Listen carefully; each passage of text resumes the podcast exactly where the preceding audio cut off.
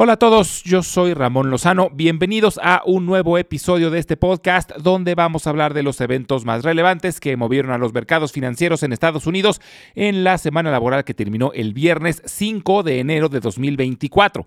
En la idea de la semana vamos a hablar de BlackRock y en la sección educativa vamos a hablar de inteligencia artificial.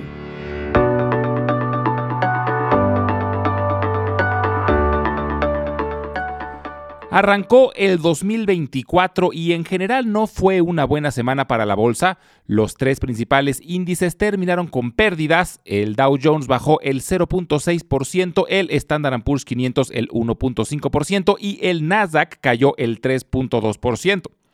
Esto termina con la racha que llevábamos de nueve semanas consecutivas con ganancias, que fue una de las rachas más largas de la historia por lo que ya se esperaba algún respiro que puede ser hasta positivo para un avance a largo plazo. Por ahora, si consideramos el tamaño del avance de las nueve semanas anteriores, el retroceso de esta semana no es grave, sobre todo porque si lo vemos a detalle, las pérdidas se centraron en las empresas que más ganancias tuvieron el año pasado, incluidas las siete magníficas. Pero muchas otras industrias tuvieron un buen desempeño esta semana. Por ejemplo, la industria farmacéutica, la de productos básicos de consumo, la financiera y la de telecomunicaciones terminaron con ganancias. Esto lo que muestra es una rotación. Muchos inversionistas parece que están asegurando ganancias y usándolas como fuente de fondos para invertir en otras empresas que consideran que tienen potencial este año. La información más relevante durante la semana fue la relacionada al empleo, y en general se mostró que el mercado laboral sigue muy robusto. Durante diciembre se crearon 216 mil nuevos puestos de trabajo, muy por arriba de lo esperado, pero el índice de desempleo se mantuvo estable en 3.7%. El promedio de los salarios subió 4.1% anualizado, ligeramente por encima de lo esperado. El único indicador que decepcionó fue la cantidad de ofertas abiertas de trabajo. Este número disminuyó y es lo que ayudó a balancear un poco las expectativas sobre el futuro del mercado laboral. Porque, como hemos mencionado anteriormente, un mercado laboral demasiado fuerte seguramente retrasaría los recortes en las tasas por parte de la Fed. Y en gran medida, el rally que tuvimos las últimas semanas de 2023 se debió a la expectativa de que este año empezaran los recortes en las tasas y también debido a la idea del famoso soft landing o aterrizaje suave, que significaría una reducción en la inflación, pero manteniendo un mercado laboral robusto y con un crecimiento decente en la economía. Y por ahora parece que este aterrizaje suave sigue siendo lo que el mercado está esperando. A nivel global, hay una nueva preocupación geopolítica causada por ataques a barcos cargueros en el Mar Rojo. Hay un grupo rebelde proveniente de Yemen, llamado Houthi, que además es apoyado por Irán, y desde la invasión israelí en Gaza, este grupo ha empezado a atacar barcos mercantes y petroleros. El Mar Rojo representa una zona estratégica para el comercio mundial, debido a que es la ruta más corta entre Asia y el Mar Mediterráneo. Se estima que más del 12% del comercio mundial cruza el Mar Rojo y más del 30% del comercio marítimo. Debido a estos ataques, muchas compañías navieras han decidido desviar sus barcos y darle la vuelta a África, lo que representan 10 días más de viaje en barco, ya que es una vuelta de más de 4.000 kilómetros. Esto preocupa porque si no se resuelve pronto, puede incrementar significativamente el costo de los fletes y finalmente incrementar la inflación. También preocupa que el conflicto pueda escalar, ya que los Estados Unidos están liderando una iniciativa para resguardar la zona con barcos de guerra, donde ya se han sumado Inglaterra, Francia, España, Italia, Canadá y Noruega. Pero el grupo Houthi sigue lanzando ataques con misiles y drones. Esperemos que el problema se resuelva pronto, sin una mayor escalada de violencia. De por sí, el mundo ya tiene dos conflictos armados mayores que siguen sin resolverse, que son el de Rusia con Ucrania y el de Israel y Palestina. En temas microeconómicos, tuvimos pocos reportes trimestrales. Walgreens reportó números por debajo de las expectativas. Está sufriendo muchísimo con el contrabando en sus farmacias y también con la competencia sobre todo de Amazon. Están tratando de dejar de ser una cadena de farmacias y convertirse en una empresa con más servicios relacionados a la salud, como planes de seguro médico, consultas médicas y hasta tratamientos urgentes.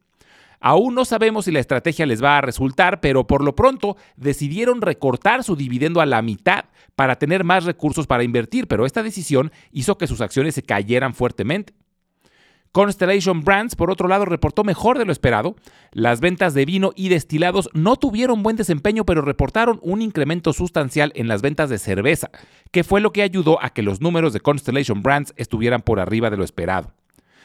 Recordemos que los reportes de esta semana pasada aún representan números del tercer trimestre de 2023. Los reportes del cuarto trimestre arrancarán oficialmente este viernes. Esta semana tendremos reportes importantes relacionados a la inflación. Se reportará el índice de precios al consumidor y el índice de precios de productores, dos de los principales indicadores de la inflación. Y arrancará la temporada de reportes trimestrales con algunas de las instituciones financieras más importantes como JP Morgan, Bank of America, Wells Fargo, BlackRock y Bank of New York Mellon. También será interesante ver los reportes de United Health y Delta Airlines. Será importante ver cómo arrancan los reportes trimestrales porque las expectativas están muy elevadas. Aún después del retroceso que tuvimos esta semana, la bolsa sigue con sólidas ganancias de las últimas nueve semanas del año pasado. Esto debido a que los ánimos están muy altos y por lo tanto las expectativas también. No está fácil que las empresas cumplan con las expectativas y esto puede traer una corrección mayor, pero que también podría traer buenas oportunidades. En la idea de la semana vamos a hablar de BlackRock. Su símbolo es BLK. Y no hay que confundirse porque hay dos empresas muy similares, una llamada Blackstone y la otra llamada BlackRock. Ambas operan en la industria financiera, pero Blackstone es más antigua y BlackRock originalmente era la división de fusiones y adquisiciones de Blackstone, pero se independizó en 1988 de la mano de un empresario llamado Larry Fink y desde entonces han tenido caminos separados. Entonces, el día de hoy vamos a hablar de BlackRock. Desde su separación de Blackstone, BlackRock se ha convertido en una de las empresas financieras más influyentes y poderosas. Es la administradora de activos más grande del mundo, con cerca de 10 mil millones de dólares en activos bajo su gestión, y tiene una influencia significativa en los mercados financieros. Tiene su sede en la ciudad de Nueva York y gestiona miles de millones de dólares de activos financieros, incluyendo acciones, bonos, bienes raíces y más, tanto para inversionistas institucionales como para particulares. Sus fondos de inversión y productos financieros se utilizan ampliamente en carteras de inversión en todo el mundo. La firma es conocida por su innovación en el uso de la tecnología y análisis de datos para toma de decisiones financieras. Utiliza algoritmos y modelos cuantitativos avanzados para guiar sus estrategias de inversión y ofrecer soluciones personalizadas a sus clientes. Uno de los puntos más notables sobre BlackRock es su enfoque en la inversión sostenible. Ha sido líder en la promoción de prácticas de inversión responsable, integrando criterios ambientales, sociales y de gobierno corporativo, o ESG por sus siglas en inglés.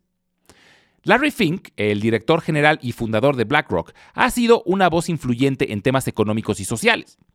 Ha instado a las empresas a no solo buscar beneficios financieros, sino también a contribuir positivamente en la sociedad y al medio ambiente. Sin embargo, la magnitud de su influencia y tamaño ha generado debates sobre su poder en los mercados financieros globales. Algunos críticos argumentan que su tamaño puede representar riesgos sistémicos para el sistema financiero y que su influencia podría limitar la competencia en el sector. Es muy probable que muchos hayan interactuado con BlackRock sin saberlo. Hemos hablado en el pasado sobre los ETFs, que son fondos que se comercializan en bolsa como si fueran acciones, y hay instituciones que se encargan de manejar esos fondos. Pues BlackRock es una de las principales empresas que manejan ETFs. Si ven que un ETF en su descripción dice iShares, es que es propiedad de BlackRock y es muy probable que pronto logren sacar un ETF de Bitcoins, que sería el primero de su tipo. Ya hay un ETF de futuros de Bitcoins, pero no de Bitcoins como tal, y muy probablemente BlackRock sea el primero en obtener el permiso para hacerlo. Ahora, como inversión, BlackRock puede ser interesante. Es líder en su sector, tiene un crecimiento promedio del 8% en sus utilidades los últimos años y paga un buen dividendo que actualmente rinde el 2.5%. Pero estamos en un año electoral en los Estados Unidos y BlackRock puede tener un riesgo político, ya que los partidos suelen prometer regular cada vez más a la industria financiera, sobre todo a las empresas más grandes, y BlackRock puede ser blanco de promesas de campaña. Entonces hay que ser precavidos al invertir en BlackRock, pero donde sí podemos invertir con más confianza es en los ETFs que maneja BlackRock, como sus ETFs del Standard Poor's 500 y otros índices o ETFs de bonos del tesoro, etc. Si les interesa, los pueden buscar como iShares, con i latina al inicio, como el iPhone, pero iShares. Y en la descripción del episodio les dejo la liga con la lista de estos ETFs. La inteligencia artificial se puso de moda el año pasado gracias al lanzamiento de ChatGPT y otras aplicaciones. Sin embargo, no es un concepto nuevo. De hecho, el primer registro que se tiene del uso de este término es en 1956, en una conferencia en Dartmouth por un científico llamado John McCarthy, que junto con otros investigadores ya hablaban del desarrollo de programas de computadora capaces de imitar la forma en la que los humanos pensamos. La inteligencia artificial se refiere a la capacidad de las máquinas o programas de computadora para realizar tareas que normalmente requerirían inteligencia humana. Por ejemplo, cosas como el aprendizaje, la toma de decisiones, el reconocimiento de patrones y la resolución de problemas, y que además tengan la capacidad de mejorar con el tiempo de forma autónoma. Muchos sistemas utilizan inteligencia artificial desde hace muchos años. Un ejemplo muy claro es el de los buscadores tipo Google o de las plataformas de comercio electrónico como Amazon. Estas plataformas desde hace mucho tiempo han tenido la capacidad de ir aprendiendo nuestros hábitos y detectando patrones que se adelantan a lo que queremos buscar. Los asistentes virtuales como Alexa o Siri también han incorporado inteligencia artificial en sus plataformas. Lo que sí es relativamente nuevo es lo que se conoce como inteligencia artificial generativa que es un subcampo de la inteligencia artificial que es capaz de crear contenido nuevo, como imágenes, textos o música, y que en muchos casos son indistinguibles de aquellos creados por seres humanos. Las aplicaciones de la inteligencia artificial son prácticamente ilimitadas. Puede ser aplicada en todas las áreas del conocimiento y hasta de nuestra vida cotidiana. Las áreas que actualmente más están empleando inteligencia artificial son, por ejemplo, el área de la salud, donde la inteligencia artificial se espera que ayude a obtener diagnósticos mucho más rápidos y acertados, además del desarrollo más rápido de fármacos y vacunas. El área de la movilidad, donde se están desarrollando autos autónomos. El servicio al cliente, donde cada vez más se usan asistentes virtuales en lugar de personas para atender a los usuarios. También está revolucionando el área de la educación, del entretenimiento, la mercadotecnia, la astronomía, el cuidado al medio ambiente, etc. Cada vez son más áreas las que están siendo influenciadas por la inteligencia artificial. Sin embargo, su crecimiento plantea muchos desafíos éticos y sociales.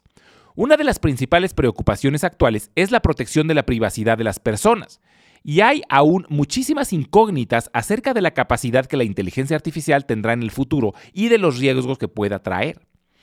Pero si de algo podemos estar seguros es que la inteligencia artificial va a seguir avanzando. Es un tren que no vamos a poder detener y es mejor familiarizarnos lo más posible para tratar de aprovechar sus ventajas. También en temas de inversiones, no solo las empresas desarrolladoras de inteligencia artificial serán beneficiadas, también todas las empresas de cualquier industria que logren integrar inteligencia artificial van a tener una ventaja competitiva enorme.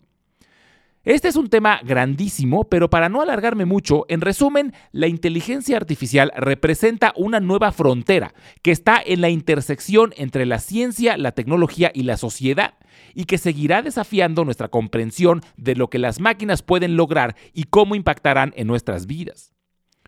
Como siempre, les recuerdo que las transcripciones de todos los episodios las estaremos subiendo al blog de Substack, al que pueden acceder directamente desde la página www.ramonlog.com y los invito a visitar nuestro canal de YouTube, que lo pueden encontrar como Invertir en la Bolsa Podcast.